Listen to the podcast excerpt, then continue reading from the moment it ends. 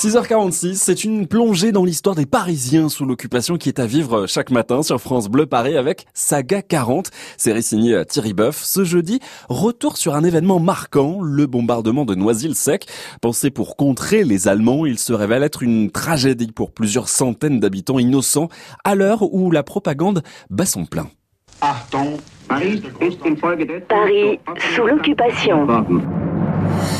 Radio Paris. Ceux qui vous le disent vous mentent. Radio Paris est allemand.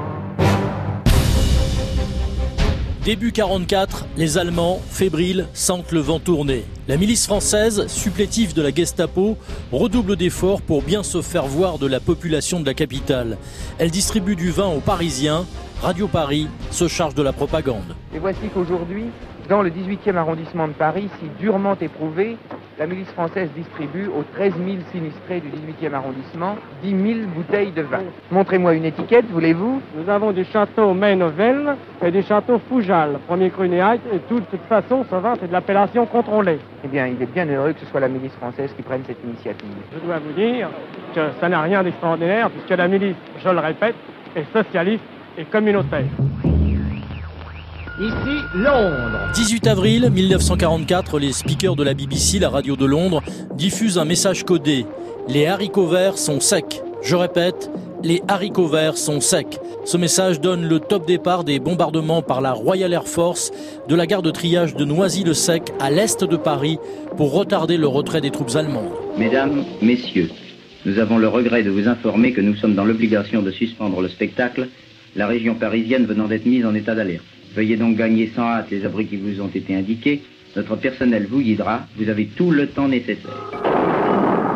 Les aviateurs anglais lâchent leurs bombes imprécises à très haute altitude dont les deux tiers explosent dans la ville. Il y aura 460 victimes et 2800 personnes qui perdront leur maison, logement et appartement.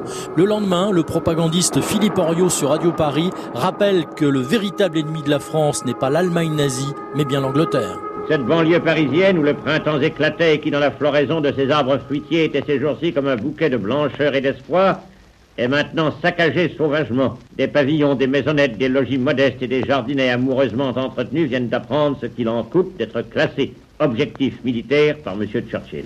Ah, mes compatriotes français de la banlieue parisienne, regardez de loin les poings serrés et des larmes de rage ou de détresse plein les yeux, brûlez vos villes comme des volcans Écoutez éclater les bombes d'attardement.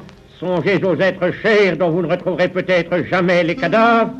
Et dites loyalement où sont les marchands d'épouvante? Philippe Oriot, surnommé le Goebbels français, n'a plus que deux mois à vivre. Il sera abattu au ministère de l'Information, rue de Solferino, le 28 juin 1944, par un groupe de résistants. Le lendemain, dans tout Paris, on affiche sa figure et ce slogan Il disait la vérité, ils l'ont tué la France de Vichy et le maréchal Pétain lui rendent un dernier hommage lors d'obsèques nationales célébrées à Notre-Dame. Paris sous l'occupation.